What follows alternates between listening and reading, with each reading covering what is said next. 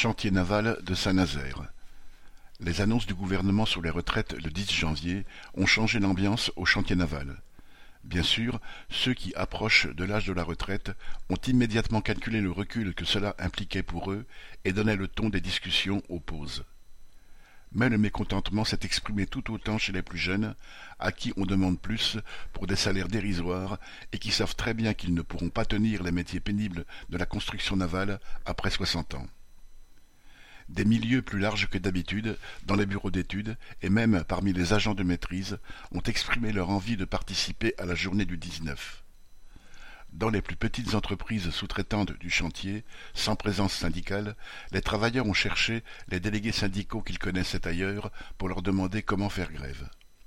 Le 19 janvier, un cortège est parti du chantier pour rejoindre en ville ce qui a été la plus grosse manifestation depuis longtemps dans la région. Correspondant Hello.